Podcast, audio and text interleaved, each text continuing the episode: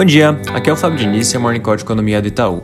No internacional, o dia hoje sem muitas novidades. O destaque da agenda é o anúncio da decisão de política monetária do ECB, que é o Banco Central Europeu. Vai acontecer daqui a pouquinho.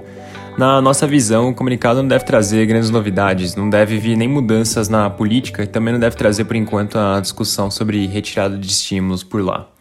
Passando para Brasil, hoje, enfim, a novela do orçamento deve chegar a um desfecho. Ontem, o presidente Bolsonaro sancionou aquele PL que a gente comentou na terça-feira, que permite a abertura de crédito extraordinário e que retira da meta fiscal gastos emergenciais com a, com a pandemia.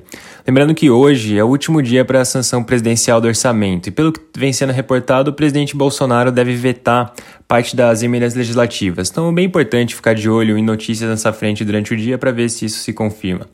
Além disso, com a sanção do orçamento, o governo em breve também deve enviar as medidas provisórias com a renovação do Programa de Proteção ao Emprego, o BEM, e também o PRONAMP, que é o Programa de Crédito para Micro e Pequenas Empresas. Mudando um pouquinho de assunto, hoje o presidente Bolsonaro participa da cúpula de líderes sobre o clima.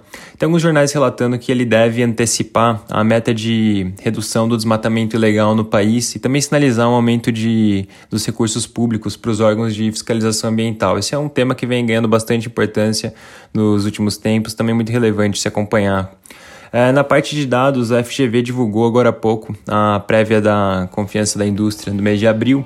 A gente mostrou um recuo de 1,1 pontos percentuais para 103,1. Essa foi a, a quarta queda consecutiva da confiança da indústria. Esse resultado foi influenciado pelo componente situação atual, que teve um recuo de 2,3 no mês, enquanto o índice de expectativas permaneceu estável. É isso por hoje, um bom dia.